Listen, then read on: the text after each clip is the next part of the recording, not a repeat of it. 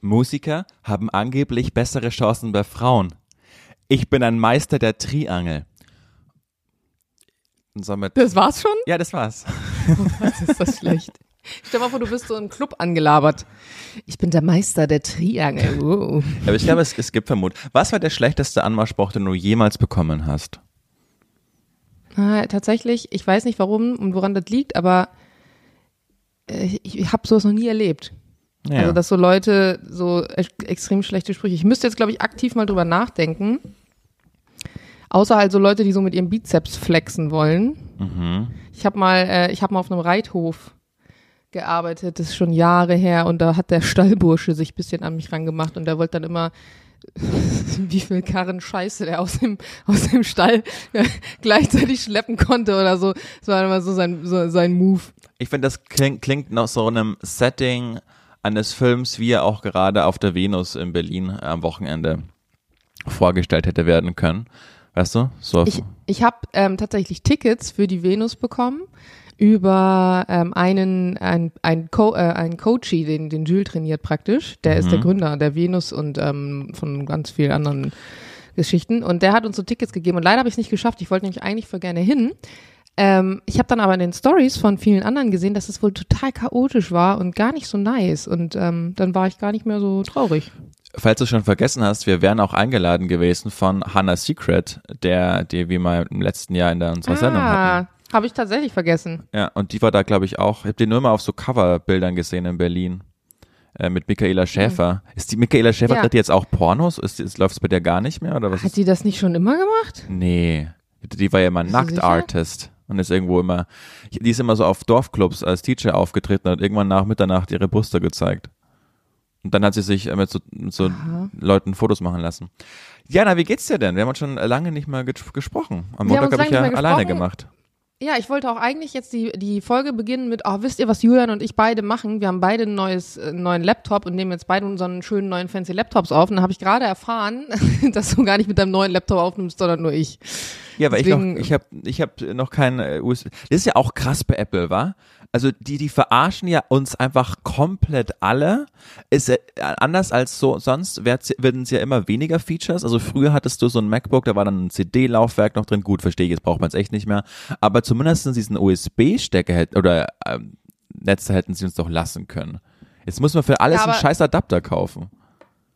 Ja, du kannst ja eigentlich einen einzigen Adapter kaufen und ähm, dann anschließen und dann hast du halt mehrere Anschlüsse. Das Ding ist ja, das Air, also das MacBook Air, unterscheidet sich ja eigentlich vom Pro dahingehend, dass es leichter ist und äh, transportabler. Das ist eher so gedacht für Leute, die also nah am Flughafen sitzen und nochmal eben die Mails machen und mal hier eine Bearbeitung. Und das Pro ist ja eigentlich so ein Ding für weiß ich nicht, Videografen, Fotografen, Produzenten, genau.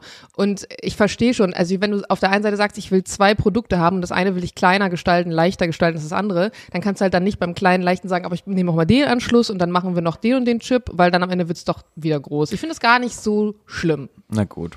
Wir wollen jetzt auch keine Werbung oder was auch immer für Apple machen. Du hast auf alle Fälle gesagt, pass auf, du musst beim Anfang des Podcasts unbedingt Zeit einräumen. Und Ja, wird- das war diese Zeit. Ich wollte eigentlich darüber sprechen mit unseren neuen Laptops und das hat sich jetzt aber erledigt. Also du brauchst mir keine Zeit einräumen. Okay, aber dann, dann erzähle ich jetzt eine Story, die mir wirklich eben gerade noch, als ich mit dem Hund vor der Tür war, passiert ist, die die ganze Straße hier wirklich äh, zumindest lachen hat lassen, weil ich bin mit meinem Hund raus und mittlerweile ist, hört sie so aufs Wort, dass ich quasi sie nur noch irgendwie anleine, wenn wir, keine Ahnung, die Straße des 17. Juni passieren oder was auch immer. Aber ansonsten, vor allem, hier kennt sie alles und wenn ich so sage, bleib da, dann geht die auch nicht zu fremden Hunden oder so hin. Deshalb, deshalb bin ich da ziemlich confident. So, dann mache ich bei mir wirklich unten die Haupthaustür auf, um auf die Straße rauszukommen. Dann spaziert mein Hund da so raus und dann kommt so eine Dame, ich schätze, die war so Ende 50, sehr gepflegt. Also da hat man einfach gesehen, die hat einfach Geld oder wer auch immer in der Familie das Geld nach Hause bringt, aber äh, die, der, der geht's richtig gut. Und ähm, auf einmal fängt die zum Schreien an, lässt ihren die Leine so los und wirklich die Hunde, so Buße ist so neben mir, der Hund kommt auf, sie beschnuppern sich. Ich kann mit diesem Stress nicht umgehen. Es gibt in Deutschland Gesetze, der Hund muss an die Leine. Ich so, Alter, jetzt beruhigen Sie sich mal. Das oh nein, du hast sie richtig, du hast so den Moment bei ihr abgekriegt. was So. denn für ein Stress? Wir wählen in Deutschland ein Parlament damit. Und so, dann habe ich so gesagt, oh, ich habe jetzt wirklich, ich habe auf Ihre Predigt gerade, es ist so früh morgens, seien Sie mir nicht böse, ich habe wirklich kein Verlangen, mir das gerade anzuhören. Hab dann so meine AirPods reingetan, dann hat sie mir so nachgeschrien und alle schauen mich an und lachen so einfach so vollkommen. Das war so, das war so, was ist, was, wo, was ist denn jetzt gerade passiert einfach? Wir wählen Oh in. Deutschland ein Parlament. Äh, Also, das war, das war so, und ich wünsche ihm einfach immer weißt noch du, einen was schönen das Tag. Ding ist? Ich hatte mal eine Freundin ähm, zu Besuch, die wohnt eigentlich in Wien. Und in Wien zum Beispiel ist es ja auch so, dass Hunde in der Straßenbahn Maulkorbpflicht haben. Jeder. Weil es einfach so ist, dass wenn, ich finde es gar nicht so schlecht, weil das hat den Grund, wenn du einen Unfall hast, zum Beispiel mit der Straßenbahn, die fährt, fährt irgendwo auf oder so und da ist ja keiner drin angeschnallt, Mhm. kann es ja passieren, dass alle so durch äh, gerüttelt werden, ne? Also durch den durch die Erschütterung fliegen dann alle so durch die Gegend und der Hund der ja auch nicht weiß, was passiert. Es kann sein, dass der einfach aus Angst oder so dann, dann schnappt oder selber versucht, sich irgendwie festzu, festzubeißen. Ja, aber und das ist der Grund, warum die da Maulkorb tragen. Aber also in Berlin herrscht ja auch Maulkorbpflicht für Hunde. Und dann verstehe ich dann auch irgendwie. Maulkorbpflicht her- herrscht doch nicht in Berlin. also so, dass sie halt die Schnauze verdecken. Offiziell schon, macht nur keiner. Aber eigentlich ist es die Vorschrift. Dass jeder Hund in Berlin seinen Mund verdecken muss. In den In der öffentlichen. kompletten Stadt. Nein, in den Öffis. Was? Ja, ja, in U-Bahn und so. Ja, ja, ist, ich auch nicht, aber ist so. Und da macht es dann von mir aus Sinn, aber doch nicht einfach so in der, in der ganzen Stadt. Die armen Nee, Hunde. nee, sag ich auch nicht. Ich habe ja gesagt, in der Straßenbahn. Ach so, hier verstanden in der Stadt, okay. Na gut, aber dann ist es Nee. genauso wie in Berlin auch. Das wusste ich nicht. Aber in Berlin zum Beispiel ist ja auch so ungeschriebene Regel, niemand leint seinen Hund an. Nee, Ja, ja. also ich habe jetzt gerade mal gegoogelt. In Berlin besteht für Hundehalter von Kampfhunden die Pflicht, dass die Tiere zu jeder Zeit in der öffentlichen, äh, ach so, in der Öffentlichkeit äh, und mit dem Maulkorb. Hm, warte mal, das, das, das würde ich, das kann ich mir gar nicht vorstellen. Ja, na, google doch einfach mal Hunde Ja, das mach ich Berlin jetzt auch. Öffis. Mit dem Hund in der Bahn. So, also ich weiß es, ich könnte es jetzt einfach sagen, aber du willst trotzdem nochmal noch mal nachschauen. Und Frau Heinitsch sieht wirklich sehr konzentriert auf ihren Laptop. Kommt da jetzt vielleicht das Ergebnis? Wir wissen es noch nicht. Sie ist auf der Zielgeraden, meine Damen und Herren. Sie schaut, sie wüsste die Antwort. Ihr genialer Co-Kommentator hat es ihr gerade aufs Ohr zugeflüstert, aber sie ist. Also, du hast tatsächlich ähm, recht. Das gibt's ja nicht. Hunde müssen während der Fahrt in einer Transportbox oder in einer geeigneten Tasche untergebracht sein. Ist das nicht möglich oder gewollt, brauchen Hunde in Bus, Tram und Bahn eine Leine und einen passenden Maulkorb. Warum glaubst Tiere du mir eigentlich während der nicht? Fahrt mit den öffentlichen Verkehrsmitteln außerdem nicht auf einen Sitzplatz untergebracht werden. außerdem transportiert die BVG nur Tiere, die für mitfahrende Fahrgäste ungefährlich sind. Krass! Warum Ja. ich dir nicht glaube, weil ich einfach dachte, Julian, das kann nicht sein. Ich habe noch nie in meinem Leben in Berlin einen kleinen süßen, weiß ich auch nicht, Goldie-Wuffi mit einem Maulkorb gesehen. Nee, ich auch nicht. Aber krass, dann, dann, dann ist es wohl so, dass einfach in, ähm, in ähm, Wien die Hunde anders, ähm, dass das anders kontrolliert wird oder so, weil da halten sich wirklich alle stringent, also strikt wird es eingehalten. Ja. Und das ist ja hier dann offensichtlich gar nicht der Fall. Ja, das ist wohl das einzige, die einzige Regel, die Berlinerinnen und Berliner missachten. Krass, ja. Äh, naja. Jana, ich habe ja in unserer Montagsfolge, die du bestimmt äh, gewissenhaft angehört hast, Natürlich, ja, absolut, habe hab ich angehört. Habe ich ja, ich kann ja keinen Vorwurf machen. Ich äh, manchmal höre ich sie auch nicht, wenn ich ähm, wenn ich, wenn ich keine Zeit habe. Aber äh, wir, ich habe es ja vorab gesagt, wir müssten, mussten so eine Top 5 machen der europäischen Städte, die wir am meisten lieben, die wir am meisten äh, recommenden können. Weil Barcelona war bei mir, ich habe es erklärt am Montag, nicht in den Top 5. Und deshalb würde ich jetzt einfach mal sagen, gehen wir es an. Die was Top an. Dann 5 erzähl uns Städte. doch bitte erstmal, warum Top Barcelona nicht in Top 5 war. Oder hast du das einfach schon im 5-Minuten-Ding erzählt und ich habe es einfach nicht gehört? Zweite Version. Okay. Genau. Aber auch ihr da draußen, hört's nochmal an, wenn ihr wollt. Äh, auch Jana kann das machen, hat mehrere Gründe. Das wäre jetzt zu lang und zu redundant, wenn ich es nochmal machen würde. Aber bei dir scheint Barcelona in den Top 5 zu sein.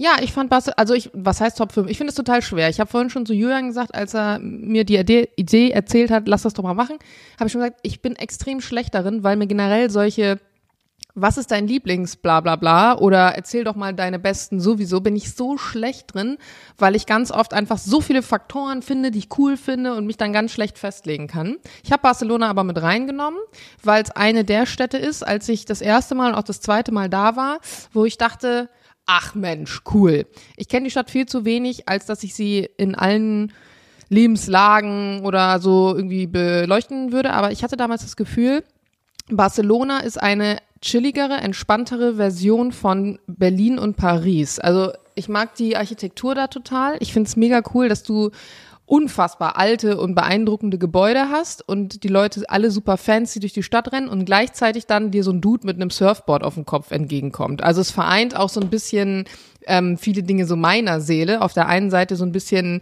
schickimicki gern durch die Gegend zu rennen und auf der anderen Seite dann irgendwie so da am Strand mit einem Surfbrett zu chillen. Und ich hatte wirklich das Gefühl, auch die Gebäude so, das hat wirklich so diesen Pariser Schick, aber nicht ganz so arrogant wie die Wann Pariser. warst du denn da so zuletzt? Ich war da im Februar. Im Februar, glaube ich. Okay, crazy. Weil das ist ein Eindruck, den ich, den ich nicht so teile. Aber ist ja auch völlig subjektiv. Aber dann ist Barcelona deine, deine Top, dein Platz 5 quasi. Ja, also ich, ich kann das jetzt nicht orten, also wir fangen okay. jetzt nicht mit sowas an. Auf jeden Fall ähm, fand ich so Barcelona cool, auch von der von den Bars, wenn du rausgehst, alle sind super nett und ähm, es hat einfach ein cooles, es hat einen coolen Lifestyle so. Leute mhm. sind irgendwie zugewandt und ja, fand ich gut. Okay, dann mache ich. Und warum war das bei dir nicht so? Nee, also hör dir mal die, die Folge an, da erkläre ich das ganz, aus, ganz ausführlich. Dauert ja nicht so lange. Kannst ja auch 1,5 Geschwindigkeit machen. Aber das ist also Mach. echt ein Eindruck, den ich nicht teile. Das ist, aber egal. Äh, bei mir ist Top 5 ist Amsterdam. War mhm. ich jetzt schon dreimal, sowohl im Sommer als auch im Winter. Ist einfach so eine unglaublich entspannte Stadt und das hat mich auch an Barcelona so genervt, diese wirkliche Massen an Autos, die da einfach rumfahren, auch in diesen engen Gassen. Du bist irgendwie ständig gestresst, weil sie da rumhupen und rumfahren. Und äh, das ist in Amsterdam ja eigentlich fast gar nicht. Da fahren alle mit ihren Rädern rum oder mit ihren Rollern. Es gibt ganz wenige Autos. Das macht die Stadt so entspannt. Ich liebe diese Krachten, ich liebe diese kleinen Cafés, ich liebe diese ganzen Ateliers. Es ist eine Künstlerstadt, es hat super Ausstellungen, äh, super Museen und hat auch, finde ich, so eine also die Stadt, da komme ich an, das ist so ein subjektives Gefühl und da dachte ich mir, ach schön, hier könnte ich auch mal so ein Jahr einfach leben. Ich mag das mhm. da. Ja, also ich war auch schon einige Mal in Amsterdam und ich finde es auch. Es wäre mir, glaube ich, auf Dauer ein bisschen zu klein. Ja, nicht klein im Sinne von klein von der Größe her, so ein bisschen zu ähm, ah, ich habe gar kein Wort dafür. Ich habe das Gefühl, Amsterdam, das ist so, wie, genau wie du es gerade beschrieben hast, alle romantisieren das ja auch, es ist ja auch romantisch. Mhm aber es wäre mir zu, ähm, zu, zu, zu kurz gedacht. Also ähm, Amsterdam ist mir zu kurz gedacht. Das ist der Folgentitel, okay? Ja, also ähm, dann so, also also Amsterdam ist ja auch irgendwie so bekannt für seine Junggesellenabschiede und dann rennen alle da mit ihrer fancy Mode rum und alle fahren mit ihren Fahrrädern und dann fotografiert man die bunten Häuser und äh, macht noch ein Foto genau mit diesen Krachten. Aber irgendwie ist es mir, ähm, es hat mir zu wenig Varianz und Substanz im Vergleich mhm. zu manch anderen Städten. Ja, ich, also ich, ich finde super cool für so einen Wochenendausflug oder mal eine Woche, aber es wäre jetzt nicht so das, wo ich sage, boah, that's the point of my life for the rest irgendwie. Mhm. Nee, das wäre mir, nee. Kann ich verstehen. Mir ähm, ich habe das komplette Gegenteil noch auf meiner Liste eigentlich von Amsterdam, nämlich Istanbul. Ach, War crazy. ich einige Male, habe ich auch eine Zeit lang gelebt. Ähm, Echt? Das wusste ich gewohnt. gar nicht. Ähm, ich war als ähm, Model da on stay für ein paar Monate und das war in der, ich glaube in der Weihnachts-, Vorweihnachtszeit irgendwie, so muss es gewesen sein.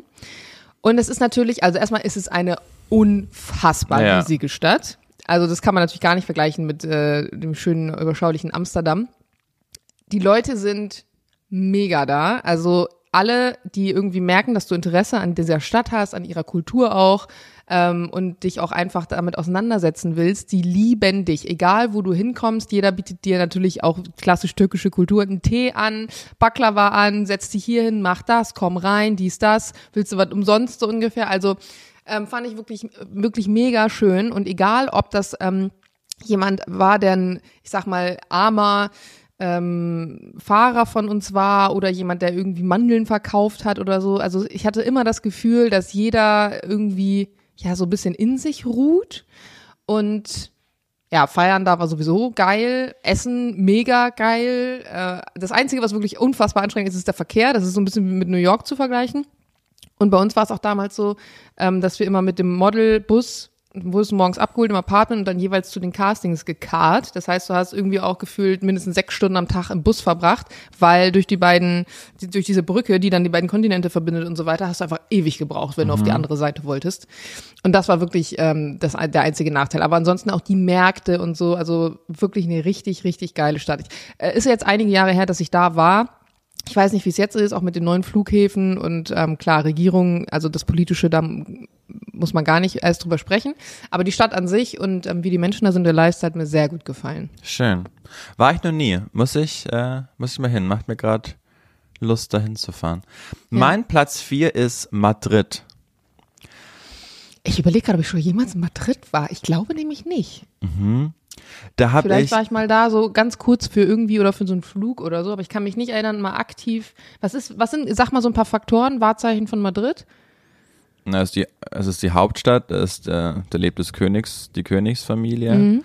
Tolle Universitätsstadt auch. Es, ähm, es ist halt, es ist halt mitten in der Stadt. Das heißt, es ist kein, liegt nicht am Wasser. Was mich immer verwundert hat, weil normalerweise sind ja immer Städte an entweder am Fluss oder am Meer ja gebaut, weil es ja früher mhm. so, das gar nicht, das liegt einfach mitten im Land, also das ist so, ich glaube, da haben wir einfach die Landkarte gesehen, okay, mitten rein machen wir jetzt unsere Stadt, ohne das zu wissen. Äh, da gibt es so einen tollen Berg, auf dem man kann. Da war ich aber nicht. Ja. Hm, okay, also ja, große Stadt, Wahrzeichen, okay, das, das Genau. Das wusste ich auch. Ich, aber auch totale subjektive Wahrnehmung von mir. Das war, da war ich 2018 und das war der erste Urlaub, den ich komplett alleine gemacht habe. Also weil ich da zu dem Zeitpunkt keine Freundin hatte und das so richtig, mhm. das war der erste Urlaub überhaupt, den ich jemals gemeinsam gemacht habe. Da bist du einfach ganz alleine dann hingeflogen. Genau, für fünf Tage, glaube ich. Und es war mhm. unglaublich toll. Also für mich irgendwie, weil ich so dachte, ach, es ist gerade so geil, ich traue meiner meiner Ex-Freundin überhaupt nicht nach. Ich, ich lebe so richtig, ich, weiß, ich bin so richtig so auf, aufgeblüht irgendwie. Ich habe dann erst, also wenn man alleine Urlaub macht, merkt man ja erstmal, was man sonst immer nur für den anderen macht. Weil du, ja, weil du ja nur das machst, worauf du total Lust hast. Und ich habe mir da vier Bücher mitgenommen. Ich habe, dann habe ich so ein Café entdeckt, da habe ich dann vier Stunden nur gelesen. Es war äh, in diesem Univiertel, da bin ich fast gar nicht rausgegangen, weil ich das so toll fand. Die Parks, die fand ich total cool. Ich mochte die Sauberkeit der Stadt, ich mochte ähm, Café, die Cafés, die Restaurants, ich mochte die Großzügigkeit auch, weil die sind richtig, richtig so Prunkstraßen auch. Man merkt einfach, dass da auch wirklich, äh, dass das so die Hauptstadt ist und dass da die Regierung sitzt. Das mhm. war einfach vielleicht finden manche Barcelona viel cooler als Madrid, aber ich für meinen Teil, es war einfach so, vielleicht lag es einfach nur in dieser Reise, weil ich die so cool fand alleine.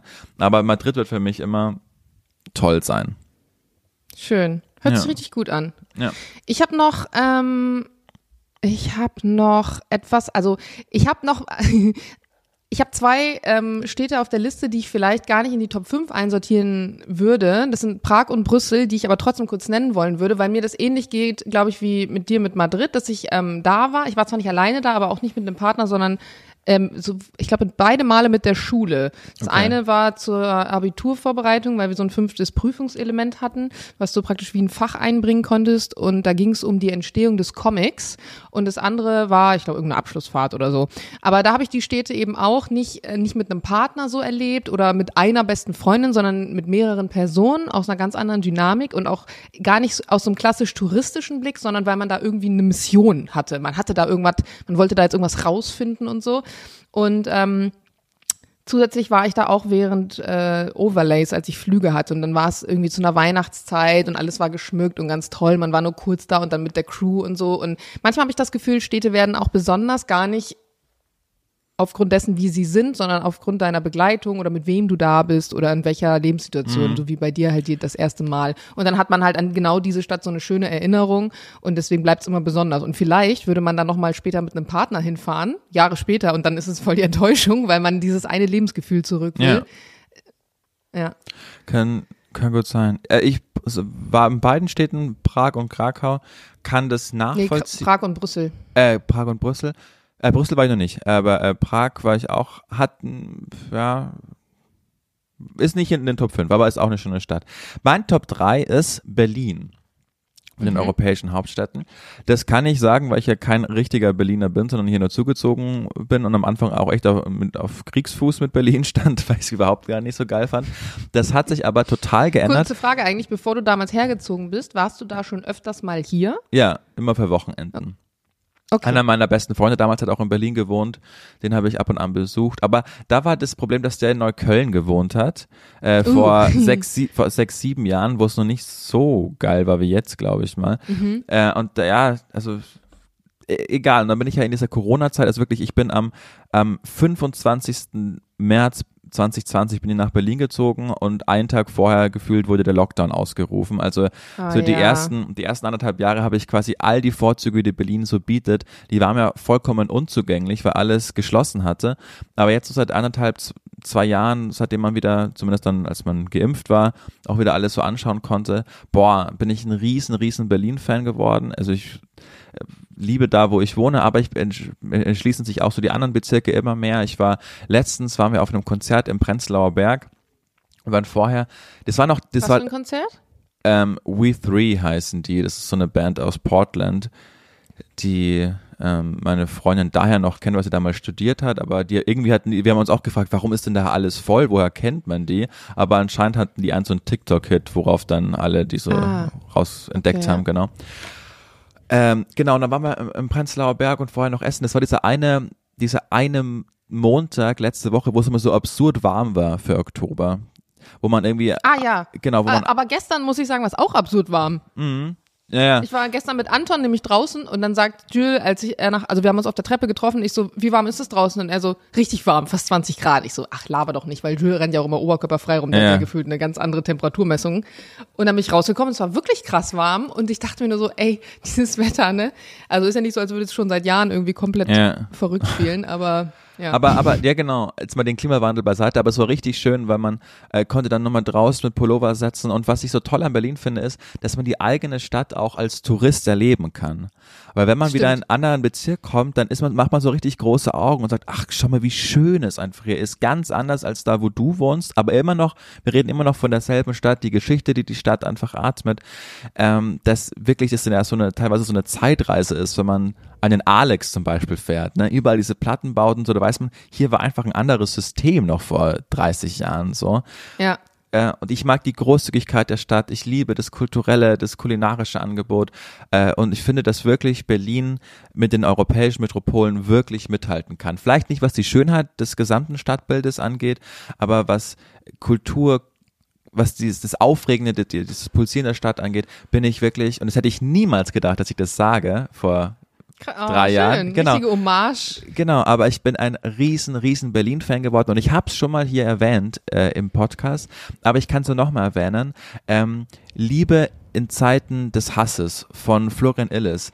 Ein, Eine Ode an Berlin, der quasi ähm, in den 20er und 30er Jahren das Bild in Berlin gezeichnet hat, mit all den Größen, die hier gelebt haben, mit Josephine Baker, mit Marlene Dietrich, mit Kurt Tucholsky, mit Gropius, wie sie alle hießen, und die alle hatten so, irgendwann haben sich die Wege gekreuzt und es war, das war einfach hier, das war die Weltkulturhauptstadt. Es gab Ja. nichts Größeres aus Berlin als Berlin. Auch London, New York und Paris konnten nicht mithalten. Der Kudamm war, war die Kulturhauptschlagader der Welt und dann haben sind halt die Nazis gekommen. Aber äh, zu, und das dann irgendwie so durchzublättern und dann viel spielt ja auch da ab, wo wir äh, leben. Also Bleibtreustraße kommt immer wieder vor oder eben der Kudamm oder keine Ahnung. Marlene Dietrich hatte ihre Uraufführung hier. Ähm, ähm, im Schiller Theater. Also das ist so, als, äh, wo man selbst lebt und hier haben die auch alle gelebt. Das ist irgendwie riesen, riesen Berlin-Fan einfach geworden. Ja. Was ich auch, also jetzt muss man erst mal eine Pause lassen nach dieser schönen Liebeserklärung, die du gerade gemacht hast eigentlich. Was ich auch immer wieder merke, ist, dass Leute, die von außerhalb kommen und Berlin jetzt nicht so gut kennen, ähm, sagen, boah, Berlin ist ja so unfassbar riesig und so unübersichtlich und das wäre mir alles viel zu groß. Und ich kann das total nachvollziehen, wenn man so Berlin im Ganzen betrachtet. Aber wie du schon sagst, man lebt ja in seinem Kiez und in jedem Kiez gibt's eigentlich alles. Und dann hast du vielleicht so ein paar Freunde im Nachbarkiez oder in dem anderen Kiez dahinter. Aber das ist ja so das Maximum. Es würde ja jetzt niemand, weil er sagt, ich möchte heute gern Pizza essen, raus nach Köpenick fahren Nee. zum Pizza essen. Ne? Und das ist, glaube ich, genau der Punkt. Man muss Berlin so ein bisschen mehr wie ein, ja, wie ein Land mit kleinen Städten betrachten. Also gar nicht so das große Ganze, sondern eben die Varianz, die sich in einzelnen Kiezen mhm. abspielt. Und eine Freundin von mir ist jetzt gerade auch hier aus Charlottenburg, schöne Wohnung, ne, in der Nähe vom Kudamm, die das, nach fucking Neukölln. Kreuzköln gezogen, ja. ja, weil sie sagt, äh, ich will mal was anderes sehen. Und da würden andere sagen, ja, dann im übertriebenen Sinne leg dir ein Wörterbuch zu und geh nicht im Dunkeln raus. Ja. Aber sie sagt halt, ich habe da richtig Bock drauf, was anderes zu sehen. Und was ich wirklich gemerkt habe bei dem cool. Umzug, ich glaube, ich habe es schon mal erwähnt, mhm. Wir sind vom vierten Stock äh, Charlottenburg in den vierten Stock Kreuzköln gezogen, ohne Fahrstuhl. Das heißt, wir haben vom Transporter aus die ganzen Sachen so halb auf der Straße verteilt. Wir waren sehr viele Leute beim Helfen und haben dann immer so, so eine Kette gebildet und das so etagenweise gemacht. Mhm. Das heißt, der Flur stand auch unten voll mit ihren Sachen. Und natürlich sind dann Nachbarn vorbeigekommen durch, durch den Hausflur, haben gesehen, da zieht jemand Neues ein. Jeder, jeder Einzelne, der da vorbeigekommen ist, hat uns nett begrüßt, hat gefragt, ob wir die Neuen sind und hat was mit hochgenommen. Das wäre dir in Charlottenburg niemals passiert. Da hätten die Leute gesagt, pass auf, dass du die Wand nicht beschädigst und denken Sie dran, ist Ruhezeit ab 20 Uhr oder irgendwie so ein Scheiß. Oder ne? was wir ja auch gesagt hätten, ich kann mit dieser Stresssituation nicht umgehen. genau, und das finde ich dann wieder schön, weil es ist dieselbe Stadt, aber die Leute sind eben doch dann so unterschiedlich und ja. ähm, ja, ich, ich habe gerade das Gefühl, deine Liebeserklärung an Berlin macht mir den Druck ähm, bei meinen anderen Favoriten, weil ich kann gar nicht so was Schönes über die anderen sagen. Ich habe noch ähm, Wien auf meiner Liste, mhm. einfach aus dem Grund, weil ich Wien wahnsinnig in Wien ist so eine heile Welt. Das, es wäre keine Stadt, auf der ich auf Dauer, in, in, auf Dauer leben könnte einfach genau dadurch, dass man das Gefühl hat, Wien verschließt manchmal doch ein bisschen die Augen vor den Nöten, die anderswo herrschen. Aber ich finde Berlin wahnsinnig, äh, Berlin sage ich schon, Wien wahnsinnig erholsam, sehr ästhetisch. Ähm, Gut, eine Freundin von mir wohnt auch da und mit, mit der entdecke ich dann die Stadt immer wieder neu. Ich hatte schon ein paar Jobs dann da und es ist wirklich, das Einzige, was mich ein bisschen nervt, ist der Akzent. Ich, ich finde okay. den Akzent ganz grausam. Aber Werner Schmäh. Aber die Leute da sind super, ähm, sind super schön und super, ja. Also war, ist einfach eine super schöne ja. Stadt. Und um das vielleicht ein bisschen schneller hier gerade mal abzuwickeln, weil wir es doch sehr lang ziehen, ähm, kann ich noch sagen, bei mir steht auch Krakau noch mit auf der Liste. Das ist vorhin schon kurz äh, fälschlicherweise gesagt. Äh, ist eine Stadt, mit der ich in meinen Oma und Opa mal da war. Ähm, ganz tolle Kultur, geile, geile Burg, die es da gibt, müsste mal hingehen. Das Essen sowieso, aber ich liebe auch äh, polnisches Essen. Echt? Und hat auch was, ja. Dieses, ähm, so Pierogi und so. Ja, okay, verstehe. Mhm. Voll gut. Und hat auch was vom Vibe, ich überlege gerade, mit, mit, womit man das vergleichen kann. Habe ich gar nicht so einen Vergleich. Ist auf der einen Seite eben durch die polnische Mentalität total geerdet und auf der anderen Seite hat es eine große Historie und ich mag auch, dass die Polen so einen Stolz haben. Auf der einen mhm. Seite Polen mögen niemanden, nicht mal sich selbst. Alles, was neu ist, ist irgendwie komisch erstmal und strange. Und auf der anderen Seite sind die aber total herzlich. Aber die haben auch so eine Unterkühltheit, so ein bisschen das Norddeutsche auch. Mhm. Und äh, meine Oma kommt aus Ostpreußen, wir haben viele Verwandte da und ich, ich äh, mag das immer wieder sehr gern. Wird ja oft ähm, so ein bisschen über Polen gelächelt, weil die natürlich auch ist jetzt kein reiches Land und ähm, in vielen Punkten ist da vielleicht auch die Bildung so ein bisschen hinterher. Aber ähm, ja, ich liebe es sehr. Alle also, Polinnen und Polen, mit denen ich bis jetzt Kontakt hatte, die waren alle super herzliche Menschen und die mochte ich wahnsinnig, wahnsinnig gern. Und das war so cool 2020, als Corona das erste Jahr so war. Da hatten Sophie und ich ähm, schon am Anfang des Jahres, als es noch kein Corona gab, hatten wir Flüge für Miami, für Bali und für London. Und keins dieser Reisen konnten wir dann nachgehen. Und das Einzige, wo wir dann hin sind, weil es ging mit dem Auto, war dann nach Stettin. Es war so ein äh, völlig, okay, fuck. Tschetschen auf Polnisch. Ja, irgendwie ist nichts, ja. ist so, so, ja, fuck man, wir können, wir müssen jetzt nur irgendwo mal hin. Und dann sind wir, haben uns ein Auto geschnappt und sind nach Stettin gefahren. Und das war auch so ein charmanter Urlaub einfach. Das waren so fünf mhm. Tage in Stettin. Ich finde auch, die Polen sind super, super herzlich. Ich mag auch das Essen. Deshalb habe ich nachgefragt, weil ich sonst irgendwie wenig Leute kenne, die auch sagen, dass das polnische Essen gut Ey, ist. Hier in der Nähe von mir hat ein Pole aufgemacht. Wollen wir da mal hingehen? Ja, können wir machen. Können wir machen. Und dann noch ein Pivo trinken. Ein Pivo. Äh, Teig, äh, genau. Welches ist dein polnisches Lieblingsbier? Ähm, ich mag das ja. Das ist ja so eine polnische Spezialität. Die kippen ja so Himbeersaft in das Bier. Mhm. Und ich finde das irgendwie lecker. Ich mag das. So einmal halt. Das ist, also es ist so ein bisschen, als würdest du so eine Berliner Weiße mit Himbeer ja, trinken. Kann gut sein. Aber das ist, also schmeckt, hat anders geschmeckt. Wir haben das damals dann auch ähm, bestellt und das, ich, ich mochte das. Ist, Stettin ist auch echt ein süßes kleines Städtchen und wenn er mal so in Berlin oder so im, im Norden, Osten wohnt, dann äh, Krakau war ich noch nie, aber Stettin kann ich super empfehlen und, und Warschau muss ja auch wirklich toll sein, ne? Mag ich gar nicht. Ist mir Okay. viel zu, ja, viel zu ranzig mittlerweile. Ähm, aber die polnische Ostsee ist auch der Oberkracher. Und äh, gerade wenn ihr hier Mhm. im Osten von Deutschland wohnt, könnt ihr da auch mal hoch. Haben ganz tolle Dünen auch teilweise. Ja. Es gibt so Kinderfotos von mir, wo ich da so die Dünen runterballer, wie so eine Irre. Und äh, es hat immer, es hat immer viel Ja. Spaß gemacht. Ähm, Verwandte von uns ähm, haben sozusagen das ist ganz witzig, weil das würdest du in Deutschland halt niemals so haben.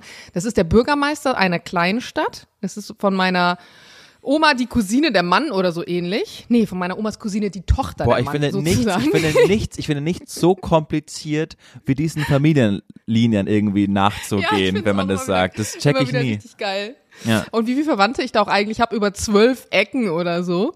Ähm, aber der, die haben gleich, also der ist einerseits der Bürgermeister und andererseits auch Schulleiter und dann haben die eine Gärtnerei. Und wenn du da hinkommen würdest und dir das anguckst manchmal so, wie gewisse Sachen halt instand gehalten wurden oder nicht instand gehalten wurden, würdest du halt denken, no, es ist so die untere Mittelschicht hier in Deutschland. Einfach, die haben auch Geld, denen geht's auch finanziell gut, aber die, denen ist es scheißegal. Die kaufen sich keine neuen Klamotten, die kaufen sich kein neues Auto.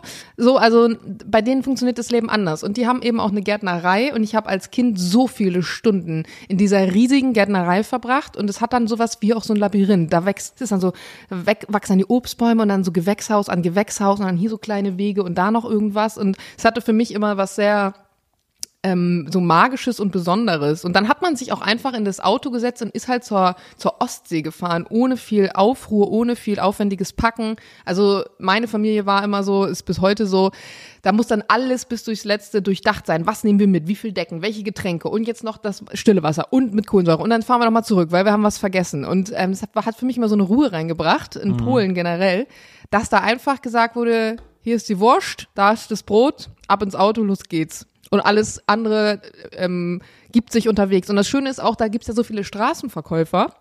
Wenn du da halt durch den Wald fährst, auf dem Weg zur Ostsee, dann stehen ja auch dann, dann noch zwölf Leute, die unterwegs Erdbeeren und Himbeeren verkaufen. Dann hältst halt am Weg an, kaufst du noch ein Glas. Also ja, es hat so eine Leichtigkeit immer für mich. Ähm, Mir hat auch echt das Herz richtig geblutet im Sommer, als die Oder so vergiftet war, wo man bis heute nicht so ganz genau weiß, was es ist, als die ganzen, als die ganze Aquakultur da gestorben ist, die Fische mit dem Bauch aufwärts irgendwie trieben und den ganzen Leuten dann ja auch wirklich die Lebensgrundlage ja weggebrochen ist, ne, weil die, Ja. die da einfach äh, irgendwie ihre kleinen Fischerständchen haben, ihre, die, die Fische verkaufen, das ist ja alles irgendwie weggebrochen.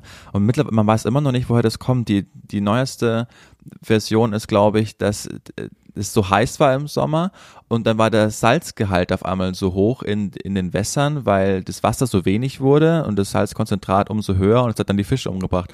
Wenn es so wäre, wäre es ja in Anführungszeichen noch okay, besser als wenn jetzt irgendwie, was am Anfang des, die Theorie war, dass so Großindustrielle ihren Abfall in die Oder gelenkt haben und das alles getötet hätte. Weil dann hätten ja auch die Vögel und so, ne, die dann die toten Fische irgendwie am Rand essen. Egal, wir wollen jetzt nicht aus. Wir sind Top 2. ja, ähm, ich habe dadurch, dass ich äh, Prag und Brüssel schon genannt habe, du bist noch mal dran. Äh, ich habe auf ich hab- meine, mein Platz 2 ist Paris. Eine, nee? Also äh, ja, mach mal erstmal. Paris war ich erst einmal ähm, äh, im Sommer 2019. Wir waren da in so einem kleinen und so winzig kleinen Hotel äh, Moma Montmartre, ja. Mhm.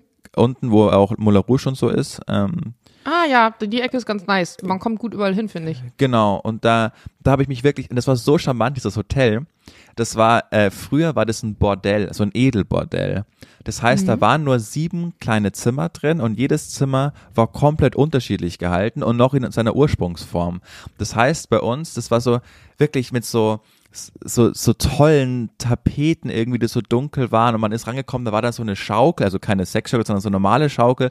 Da hat dann die Prostituierte immer auf ihre, ihre Freier in Seidentüchern gewartet und es wurde das alles so erklärt. Dann so eine tolle Doppeldusche und so ein Bett mitten im Raum, so ein ganz kleiner Balkon. Das war so richtig, so richtig, richtig charmant, wie man sich Paris einfach vorstellt.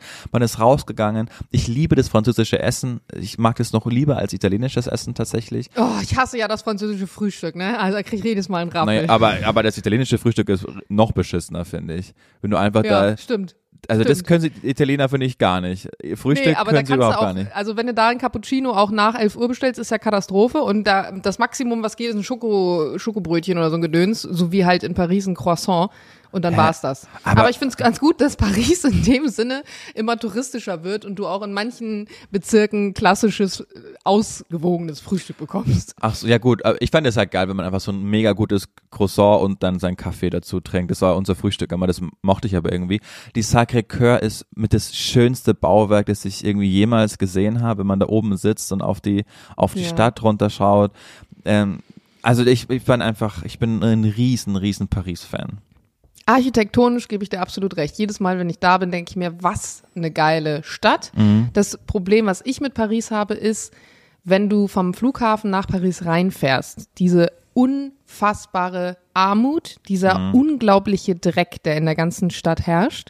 Man hat, ich habe so ein bisschen das Gefühl manchmal, Paris kannst du eigentlich erst ab einem Meter und einem Meter fünfzig wahrnehmen, weil alles, was darunter ist, so ab Brusthöhe, ist einfach so ähm, vernachlässigt und dreckig und, und voll mit Müll und es gibt so viel, ja, es gibt so viel Kriminalität, auch da gibt es in vielen anderen Städten natürlich auch, aber mir fällt das irgendwie in keiner anderen Stadt so sehr auf wie in Paris, weil ich auch zum Beispiel durch soziale Medien immer diesen sehr romantischen, sehr schönen und prunkvollen Eindruck habe und aber dann weiß, wenn ich da bin, dass es, dass die Realität so anders aussieht. Und es hat immer einen sehr, also für mich zumindest bitteren Beigeschmack gehabt. Okay. Ähm, und auch zum Beispiel der Eiffelturm, wenn ich dann so sehe, so ähm, Verlobungsanträge und so ein Gedöns. äh, Du stehst davor irgendwie und denkst, ja, da ist er jetzt. Und das war's irgendwie. Also es hat für mich etwas sehr, sehr ähm, glorifiziertes. Und wenn du da bist, ist bei mir zumindest immer dann eher Enttäuschung gewesen. Okay, nee, kann, kann ich nicht bestätigen. Aber ähm, somit kommen wir zu Platz eins. Bei dir? Ähm, ich habe ich hab, äh, keinen Platz eins. Wie gesagt, meine Aufzählung Okay. war einfach random. Es hat bei mir, die Aufzählung hat nichts bei mir mit einer favorisierten Position zu tun. Ich habe aber noch auf meiner Liste tatsächlich Dresden, weil Dresden für mich, also zum einen der persönliche Bezug, den ähm, ich von vom Anfang an schon da erwähnt habe. Ich war oft mit meinen Oma und Opa in Dresden. Äh, Ich habe mir viel äh, Kultur da immer angeguckt, so das grüne Gewölbe, den Zwinger, die komplette Altstadt. Also es ist eine unfassbar schöne Altstadt. Weihnachtsmarkt da grandios. Ähm, natürlich muss man sagen, jetzt im Allgemeinen betrachtet, manchmal ist Dresden vielleicht ein bisschen zu braun im Vergleich zu anderen Städten, aber du hast in jeder Stadt oft ja, Punkte, wo, wo du sagst, hm, ist jetzt nicht so der Fall. Und das kommt ja auch darauf an, in welchen Kreisen du dich am Ende bewegst. Ich hatte einen meiner ersten ähm, Überlandflüge auch nach Dresden und musste dann auch in Dresden am Flughafen landen. Und das Geile war dann, als wir wieder losgeflogen sind, dass ich einen äh, Altstadtüberflug erbeten habe, weil der Abflugpunkt von Dresden praktisch parallel oder genau gegenüber zur Altstadt liegt. Und dann kannst du so deine Abflugroute verlängern und kannst so Kreise über die Altstadt drehen, als hättest du einen Rundflug gebucht. Und wir hatten gerade Sonnenuntergang, die Sonne stand tief und es war wirklich so ein schöner Moment. Und auch die Zeit, die ich da mit meiner Oma immer verbracht habe und was wir uns alles angeguckt haben und was wir gemacht haben, war immer schön. Aber ich glaube, es ist auch so eine Stadt, die eben bei mir besonders so positiv in Erinnerung ist aufgrund der Erlebnisse, die man da Ja. hatte. Ist doch schön. Kann ich, also kann ich auch, es mit, mit, Dritte genauso, ne? Das Persönliche, was man damit irgendwie verbindet, das macht dann vermutlich einige Mängel der Stadt weg, die man objektiv vermutlich mehr sehen würde. Mein, äh, mein ganz klare Platz eins in Europa ist London.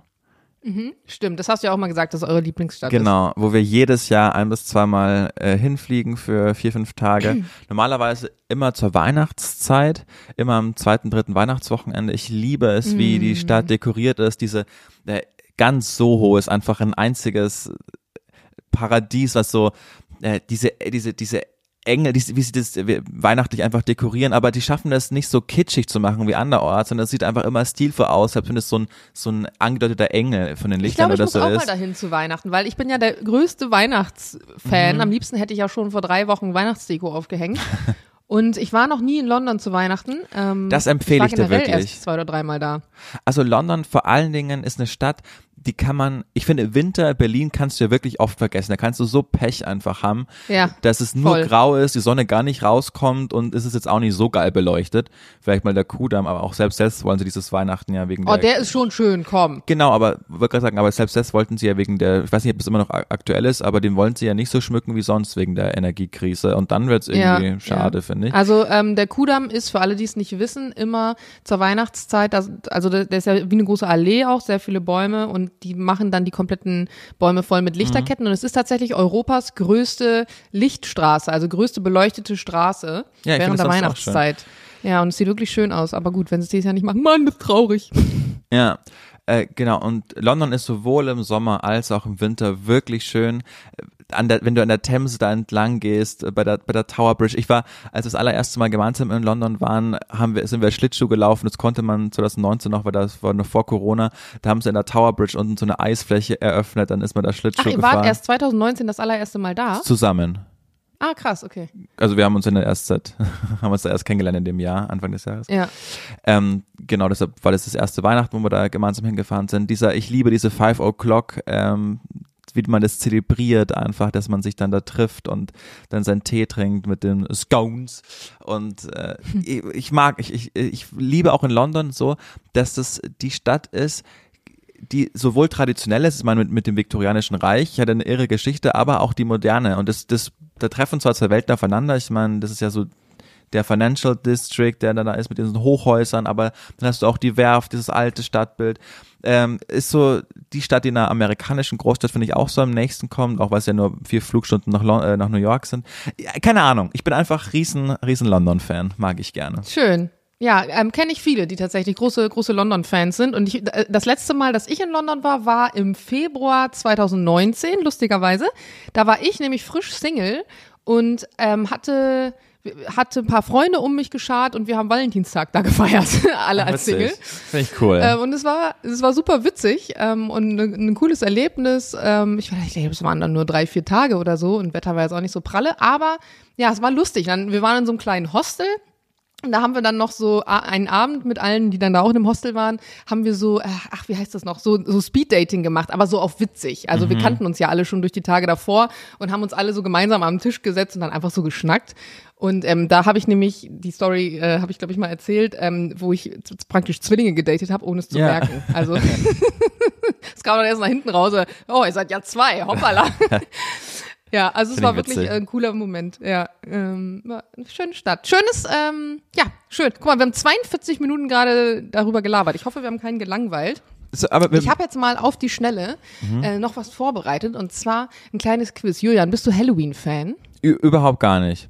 Ach toll, ich nämlich auch nicht. Ich Ja. bin Halloween, also wir haben gestern, ähm, Julie und ich zusammen einen äh, Reel produziert für einen Kunden und das Thema ist unter anderem auch Halloween und Gruseln und so. Und da habe ich mich schon ganz gut reingefühlt, aber ich glaube, es lag auch daran, dass ähm, weil Jules sagte dann zu mir, du bist doch gar kein Halloween-Fan. Wieso, wie kommt es, dass du dich jetzt hier trotzdem gerade so cool reinsteigern kannst? Und ich so, ich glaube, das liegt gar nicht an Halloween an sich, sondern eben, dass wir eine Produktion haben, die wir dann abgeben wollen. Ähm, und ich bin aber, ich glaube, das liegt am Norddeutschen auch nicht so ein Verkleidungstyp und generell. Ich weiß nicht, Halloween ist einfach nicht. nicht. ist einfach nicht mein Ding. Aber ich habe jetzt ein kurzes Halloween-Quiz für dich vorbereitet, da du ja Mhm. trotzdem eine gute Allgemeinbildung hast. Und ähm, es sind fünf Fragen zum Thema Halloween. Also, Okay. die Frage Nummer eins. Welcher christliche Feiertag folgt auf Halloween? Gibt's Antwortmöglichkeiten? Du Nein. weißt, ich komme aus einer Quiz-Historie mit, äh, mit vier Antwortmöglichkeiten, A, B, C und D.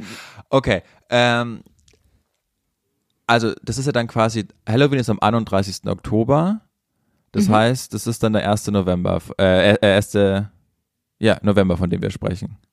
Also ich habe gesagt, welcher christliche Feiertag darauf folgt, nicht unbedingt welcher den Tag danach ist. Also, Nur aber so- ist es, ist es, ähm, äh, oh, ich bin so schlecht. Aber ja, es ist der Tag danach, nur um dich jetzt nicht zu verunsichern. Dann Aber, ist es, aber ist es, ist es, ist es dann Fronleichnam? Nee, das ist Allerheiligen. Allerheiligen. Ich war, ja, ich bin so schlecht in sowas. Vor allen Dingen muss man dazu sagen, dass ich aus Bayern komme. Und da gibt's ja quasi gefühlt, jeder zweite Tag ist dann Feiertag.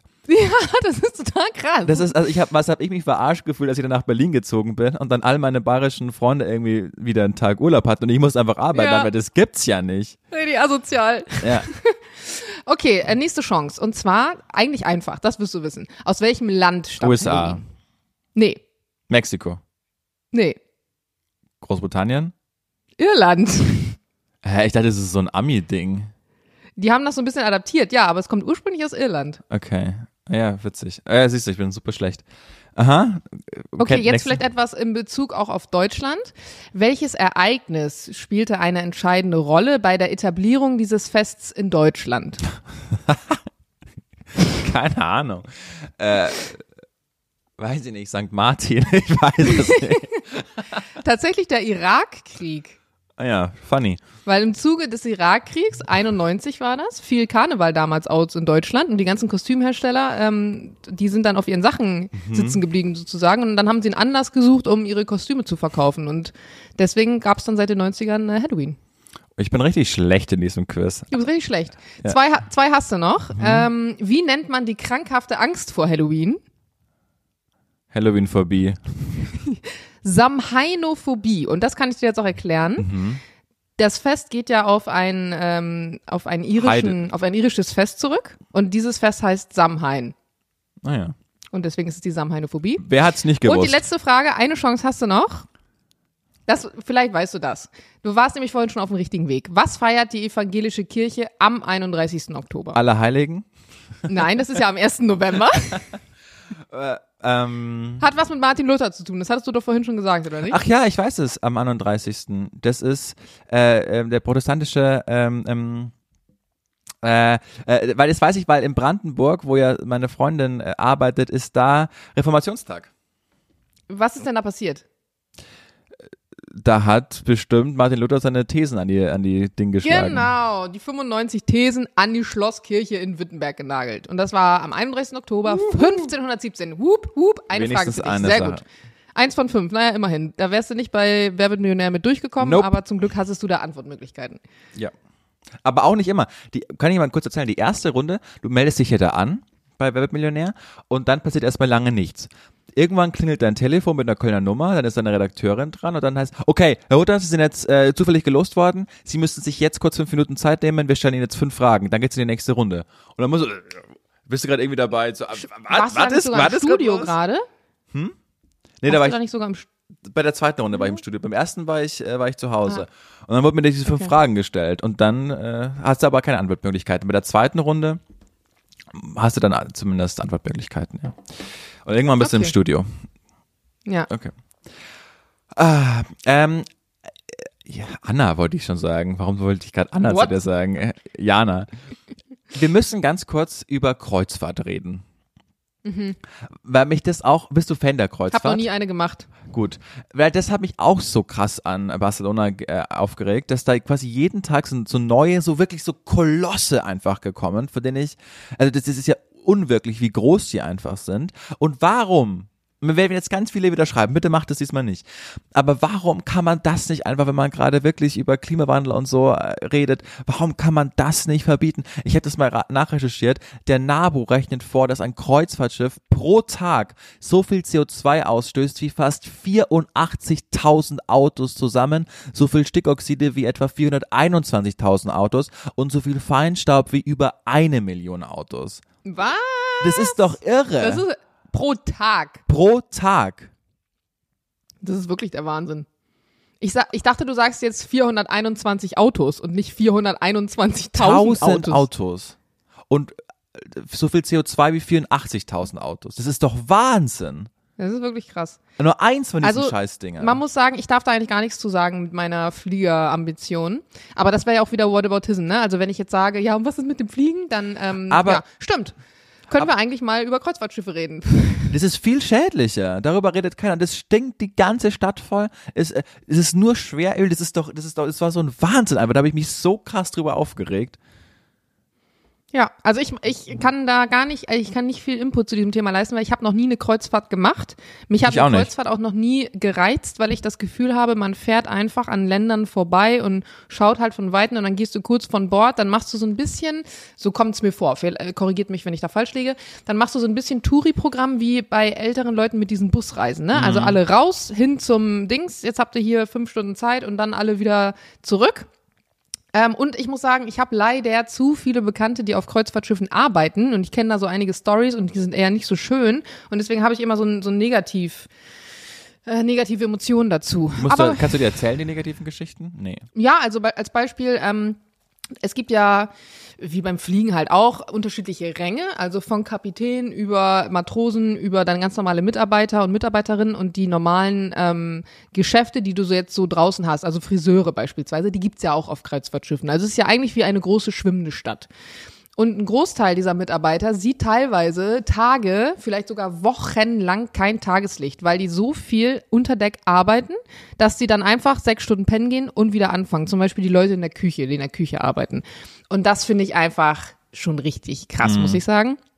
Dann ist es so, dass ähm, das ist auch ähnlich wie beim Fliegen und das hat natürlich auch Sicherheitsaspekte. Ähm, viele Sachen, die da passieren, gelangen nie an die Öffentlichkeit und die will man natürlich auch nicht kommunizieren. Also wenn das jetzt beispielsweise sind Leute, die verschwinden, Leute, die versterben, ähm, wenn Leute randalieren. Also die haben da richtig so Gummizellen, wo die Leute halt reinstecken können, die da komplett ausrasten zum Beispiel, die dann da einfach mal zwei Tage reingesteckt werden und dann ist es halt so.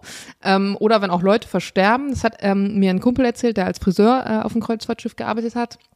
Hast du ähm, praktisch zur Landseite die Möglichkeit, so, ja, wie so große, ich weiß gar nicht, ob das dann Stoffbahnen sind oder so, auf jeden Fall die Möglichkeit, das so abzuschirmen.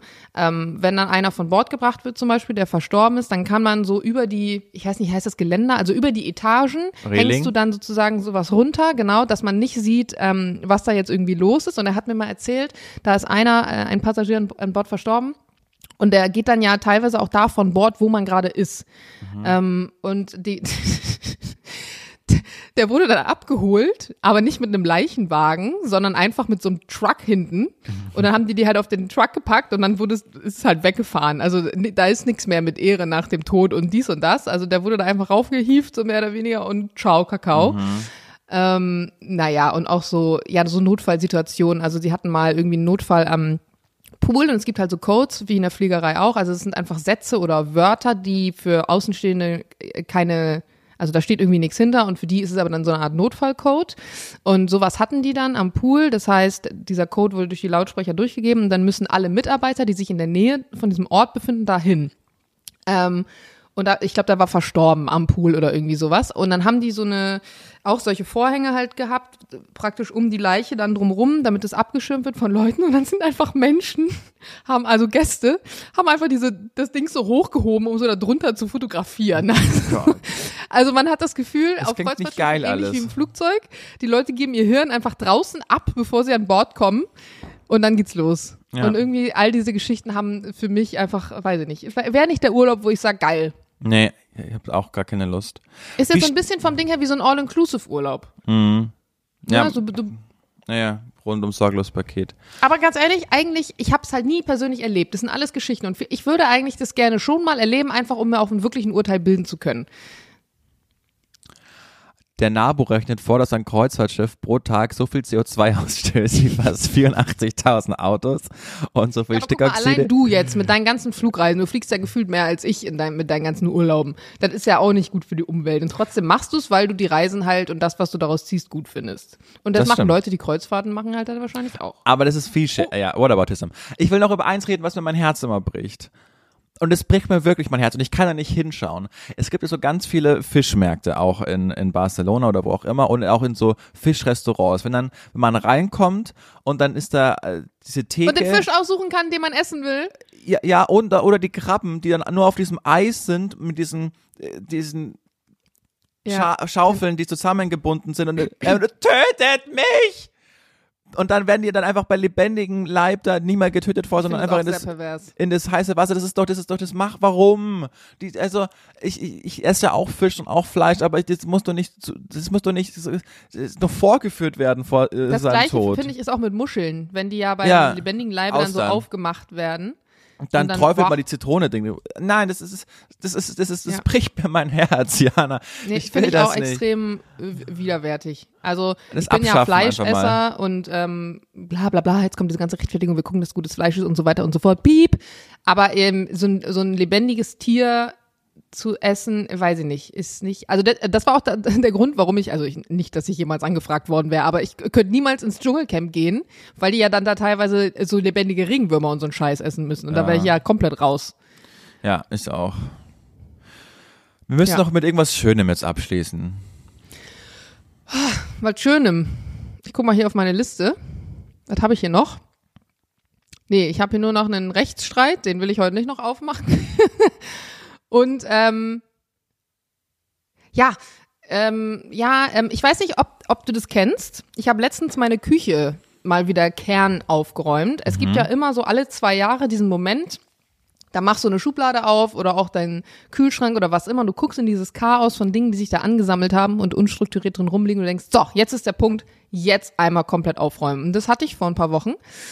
Und dann habe ich festgestellt, dass immer wenn ich umziehe, ist jetzt nicht so, als würde ich ständig umziehen, aber wenn du also in eine neue Wohnung kommst, wo noch nichts drin ist in den Schubladen und alles leer ist, dann habe ich das Gefühl, sucht sich jeder Gegenstand von alleine seinen Platz.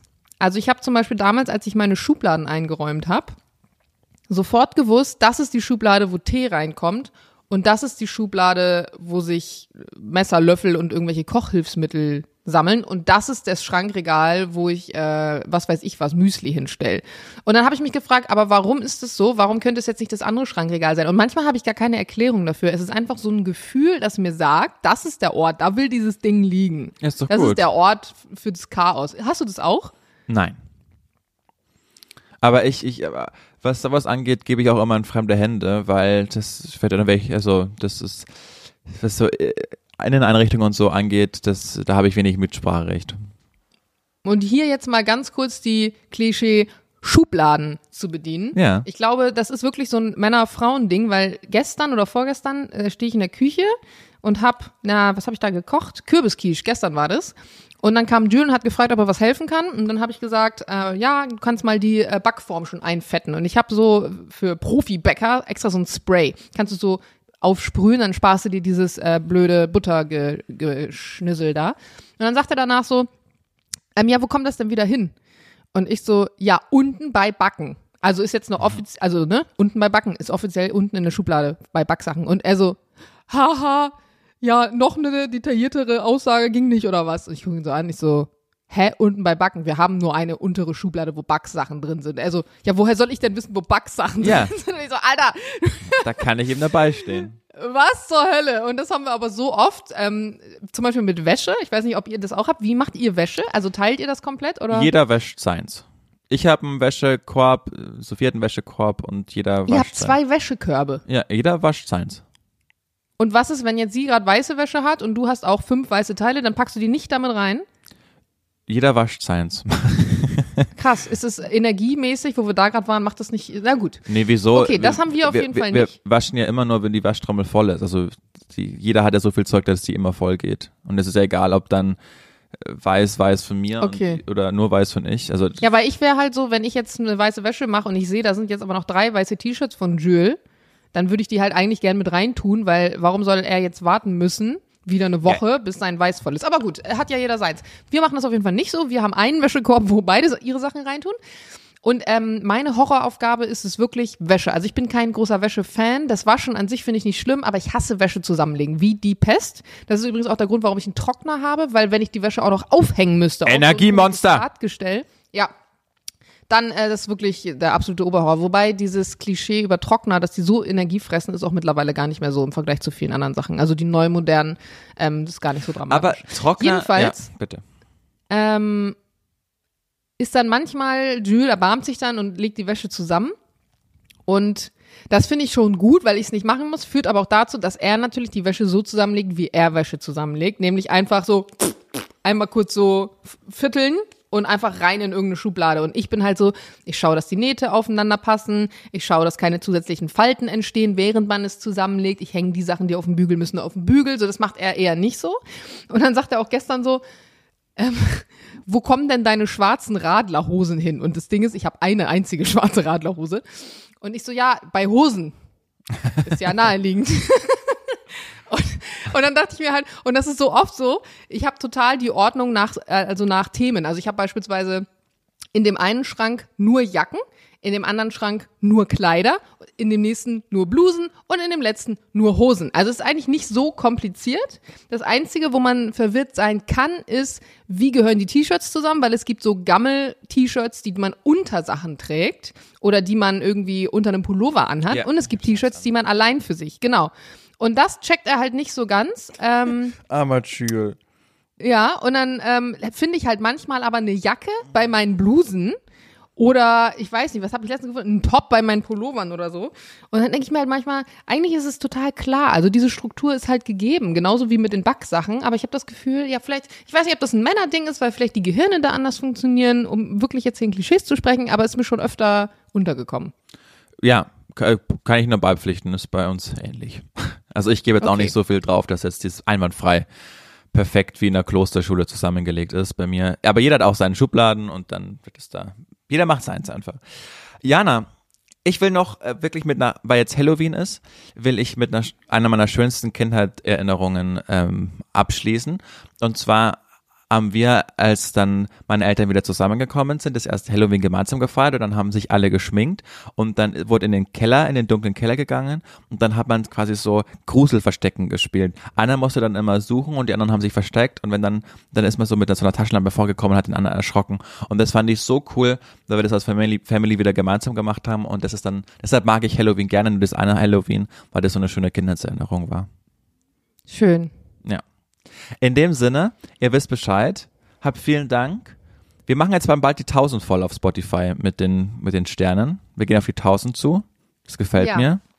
Bin sehr gespannt drauf. Oh, hast du den letzten Kommentar gelesen? Ja, die habe ich gelesen, aber der wurde mir auch schon als äh, Private Direct Message geschickt, deswegen war der gar nicht neu für mich. Okay. Da hat eine ähm, Followerin geschrieben, dass sie uns äh, hört und manchmal so gebannt zuhört, dass sie vergisst, in die Bahn einzusteigen. Ja, das fand Das ich sehr tut uns süß. sehr leid an dieser Stelle. Das war natürlich nicht unsere Ja. Absicht, aber wir finden es schön, dass wir euch so fesseln können.